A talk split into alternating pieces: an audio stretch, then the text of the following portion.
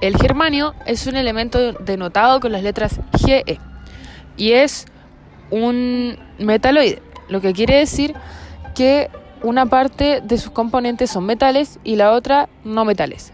Se usa como semiconductor y para la fabricación de ventanas infrarrojas.